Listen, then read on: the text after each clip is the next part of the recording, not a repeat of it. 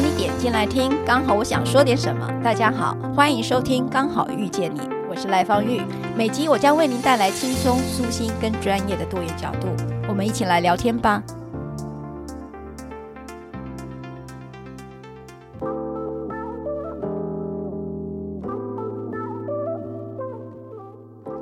Hello，各位大家好，我是赖芳玉哦。哎呀，讲这句话真的有点老梗，我是赖芳玉啊。因为我为什么要特别讲我叫赖芳玉啊？因为我今天的身份不是律师，我今天的身份是叫姑姑哈。因为今天刚好遇见你的是遇到的是我的侄女儿哈。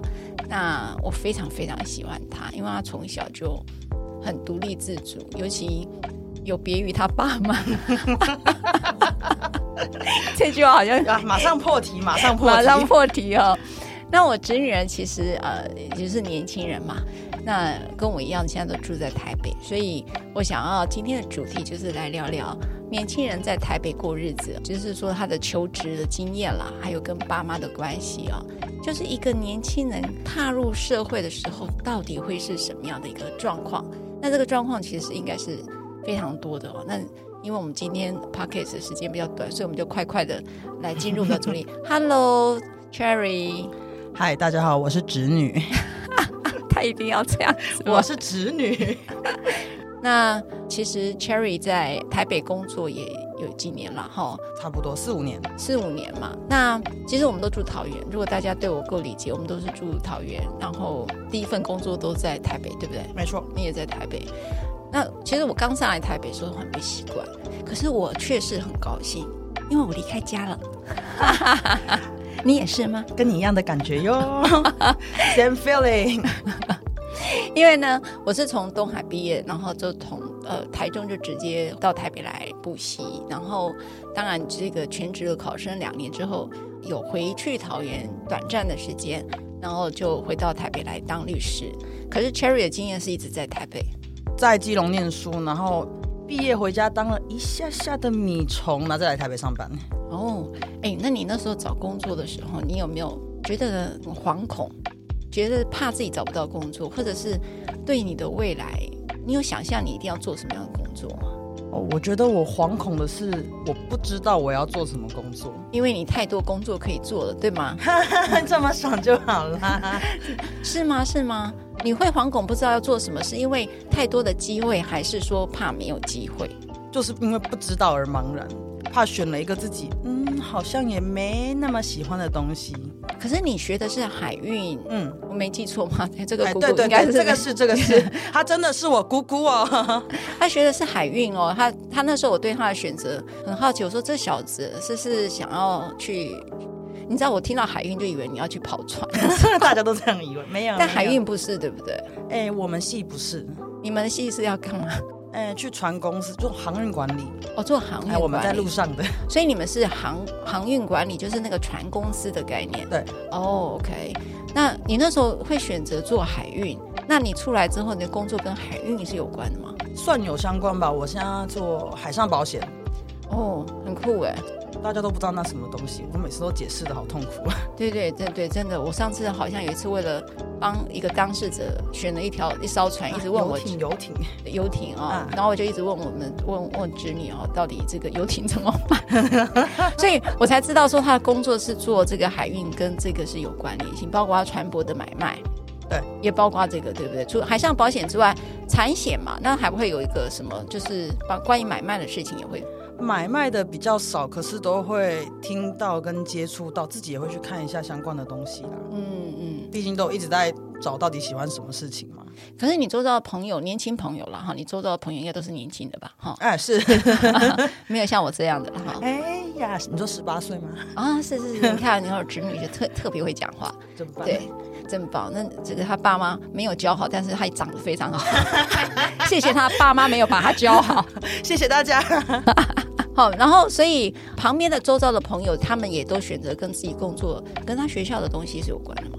学以致用，好，用一个老词啊，一半一半呢。我们甚至有人毕业那一年就顶下旁边一个披萨店，哦呀，那只要是海边就可以吗？车 内海运 跟海有啊，在基隆开披萨店有关有关，还是有关？OK。大部分人一开始都是选择相关的啦，毕竟这样也比较好找工作。哦，嗯，他们会大概都工作几年？据我所知，两三年吧。那你也是吗？你在同一个单位哦，工作单位是也是待两三年吗？今年是第四年了。哎呀，你要升经理啦！不升不升，我要跳槽了。你要跳槽？副总不要听啊！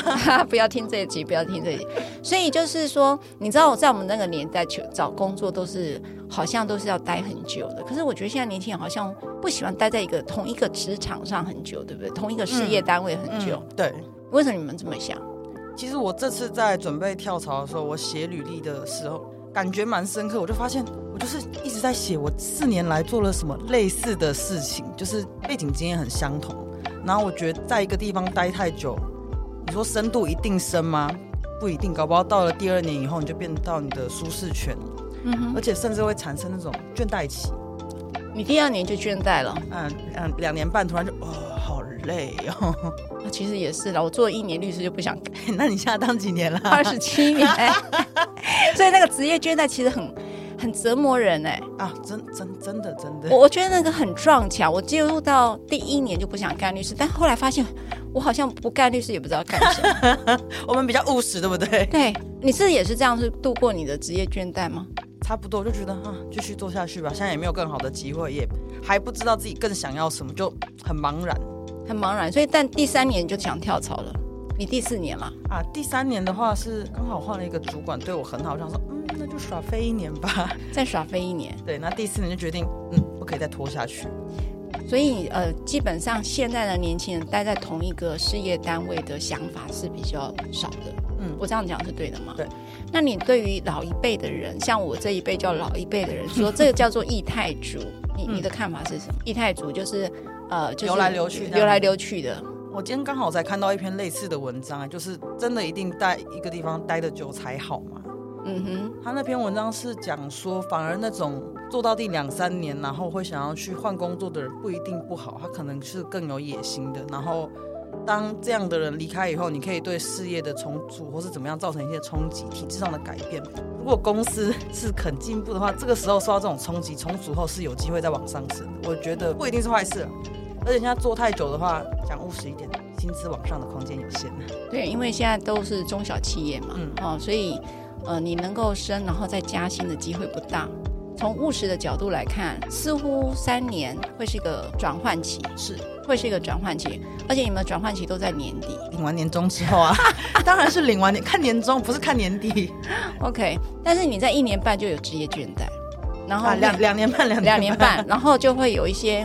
瓶颈到第三年大概就会做一个改变，这个大概是时下年轻人的想法，对吗？嗯，差不多，都差不多。那你老板真的也不太好当哎，一直面对你们这个世代的，他们就称之为异态族哈，那 叫异态吧，流来流去的，然后似乎好像不太习惯。然后我们那个年代好像待一个工作，尤其公务员没有，嗯，待到六十岁、六十五岁，好厉害哦，一辈子就做一次，做一一一种工作了，你这样。一辈子结婚，那就跟着同一个人，然后同一份工作在做这样子，看着同一个老板。Oh my god，是一件很可怕的事，对不对？欸，有点。可是我们不是都追求那个永恒，然后追求不离不弃，追求那个 长长久久吗？什么青春永驻这样子之类的？我们都在追求那个永恒、稳定、安定。但是你这个你们这个世代不这么想，对不对？至少我是不这么想啊。你不会觉得对不对？你会觉得一直同一个东西，枕头用久要换了，是不是？哎呀，尘螨会长很多。那我会觉得就是，嗯，我还没到一个我最想要永恒待着的地方，所以在这之前，我会不断的去尝试。你会对于长久在一个关系里，或一个职场，或一个什么状态里，一直停留在那里这一件事情，有人称之为舒适圈，嗯。可是你其实是不喜欢舒适圈的。我去年因为这件事情超惶恐的。怎么说？怎么说？就会睡觉，睡前然后突然想一想，开始超焦虑，然后心跳就蹦蹦蹦加快。我会觉得啊，我在这边做下去是不是会没有未来？哦，就会觉得一辈子就只能到这样了。对啊，就做再久，人家会觉得啊，就只能做这些事情，所以你才在这边待这么久。就我反而会怕人家对我有这种看法，而不是会觉得说，哎，他会觉得我很有稳定性，在一间公司待这么久。嗯嗯，所以其实我觉得这个世代蛮妙的哈，就是说我们在讲说呃年轻人要勇敢的离开舒适圈，可是实际上我倒过来看是年轻人其实这个世代一世代的年轻人其实本来就一直没有在追求舒适圈这件事，他是创造一个更好的自己，嗯，是不是一直在追求自己可能有更多可能性的自己，而不是现在的自己？你看，坦白讲，呃，在这边也薪水也很稳定了，我工作其实。呃，也做的算不错，主管对我也不错，我就待在一个地方安安定定过日子就行了。但是这件事情反正听起来是可怕的，哎，蛮对我来说蛮可怕。可怕，有些人还是喜欢啦，可能可能是有一些人喜欢。嗯、但是就是说，呃，在三年，譬如说举例来讲，三年我就换了一个工作，这件事情可能某种程度是我对于未来希望有更不一样的可能，而那不一样的可能是让自己觉得。也许我可以再变成另外一个自己，嗯，是会有这样的想象，所以不会喜欢停留在同一个位置，会想要再进化，会希望再进化就对了。嗯、那你你如果那这样讲就跑出来了哈，其实我们的上一代哈，那上一代当然就是你你的上一代就我的 我的哥哥了，他们也会支持你这样的，就是说当然就会不会支持你？当你在换工作，你会跟他们商量吗？嗯，不会，为什么？啊，会不会是因为我很叛逆？我朋友其实都会跟爸妈商量，但我就会觉得我会把自己管好，你放心。你爸妈有没有试着要介入你？他们很早就放弃这件，从小就放弃。像国中的时候路过那个，哎，国小路过自由班的牌子，我就说我要考自由班。嗯，然后国中升高中，我就我要去冲刺班，然后去念书，自己考上五零。有对，然后大学前也是。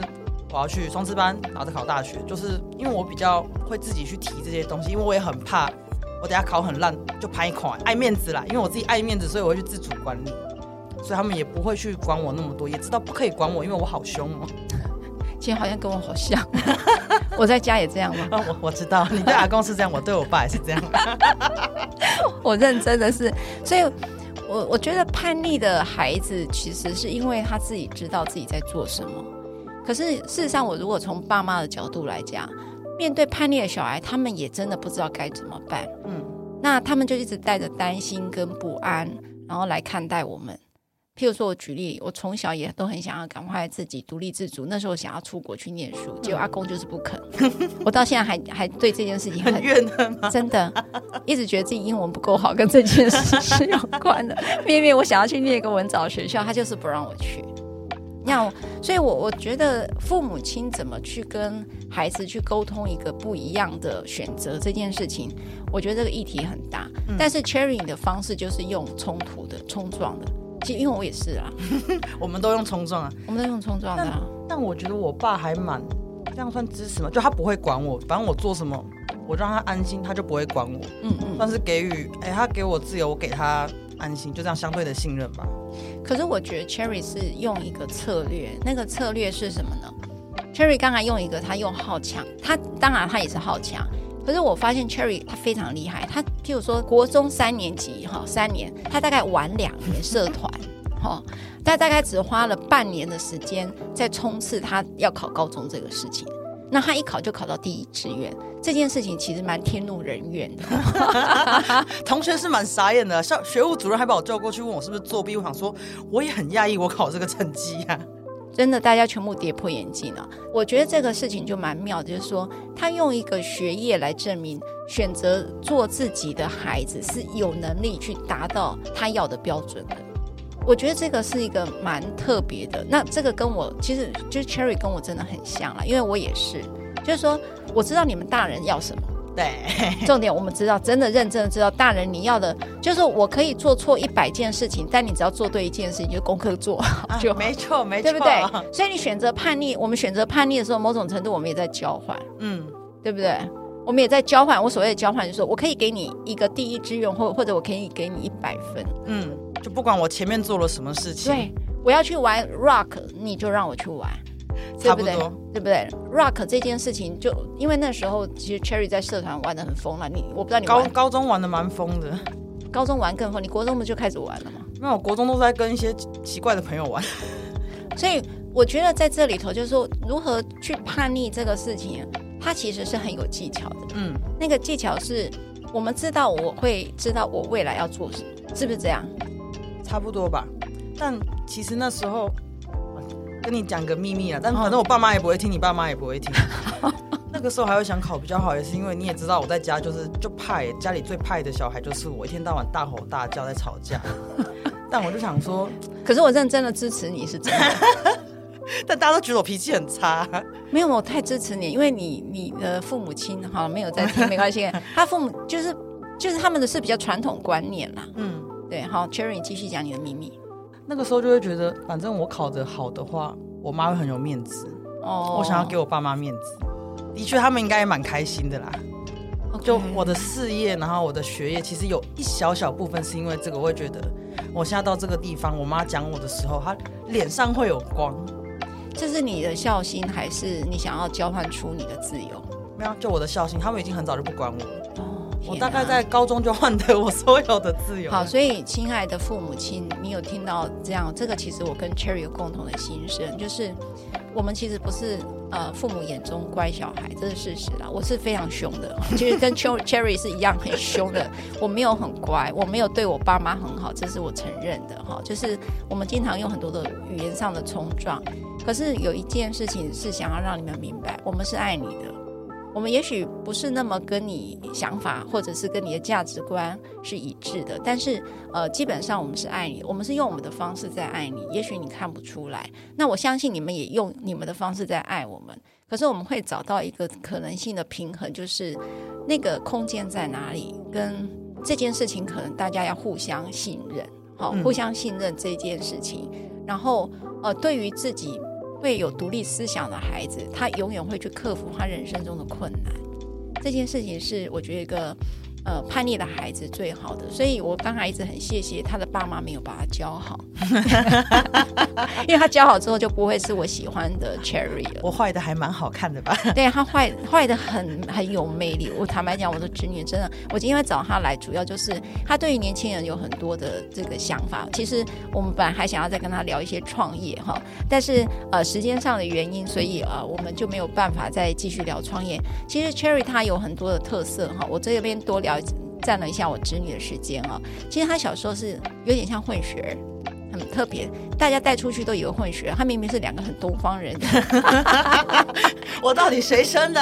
对，因为她妈妈是台南人，然后呃我哥哥桃园人嘛哈，那其实很奇怪，生出来一个女儿怎么这么像一个洋娃娃哈，所以她刚出来的时候，我们都觉得哇，真的是一个带出去会脸上有光的，因为每个人说好漂亮的小孩哦，然后呃。很妙的是他，他他妈妈因为是传统，所以经常用公主装来打扮他。哦、可是你知道，这个是完全是 痛点，哦、完全是 Cherry。还有穿那个蛋糕裙，加我的蛋糕腿，超肥的，我还有照片。然后经常，重点是她把她打扮的很 pinky 哈，就是很粉红色。然后老师故意叫她小公主。那时候我就觉得说，天哪，我是 Cherry，我一定一直到处翻白眼。请叫我辣妹，谢谢大家。那后来她走出她自己的特色哈，但是她妈妈永远故意要叫她小公主。实际上，她其实一直打扮的不像小公主。所以这个是呃，我觉得 Cherry 很特别的是，她在她很小的时候，在妈妈不断的有一些强调的时候，她就找到她自己的生存模式，对不对？嗯。所以我觉得你上来台北工作也好，或者是你的求学求职也好，都是用你自己的做法。你妈妈其实干，爸妈也都干预不了你，他们也不管我，反正我就好好活着，健健康康，开心就好了，开心就好。Yes。那你现在有在想要创业吗？一直都有在想啊，有一天就会了，记得来光顾哦。对对对，所以这个创业我们要下一集聊。就是现在年轻人其实有很多很多跟我们以前不一样，你就是要找到一个铁饭碗，可能就当公务员或当老师。可是现在年轻人想的跟我们是不一样，他们想要做的其实是创业，想要有自己的东西，想要拥有自己的东西，想要知道从自己手上崩出来的那个创造出来的东西会长什么样。对，我可以生出什么东西呀？对，我们还可以做到什么样的精彩？我觉得这是现在年轻人的想法。好，我们今天时间上的原因。所以我们下次再请 Cherry，我们再来跟我们一起聊。好的，嗯，拜拜，拜拜，我是侄女哦。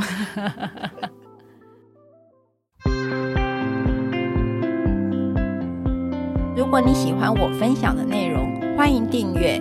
想请我喝杯咖啡，欢迎打赏，我们会全数捐给儿少全新会。如果你想要更了解儿少全新会，在每集详细内容都会有介绍。大家下次刚好遇见时，我们再来聊天喽，拜拜。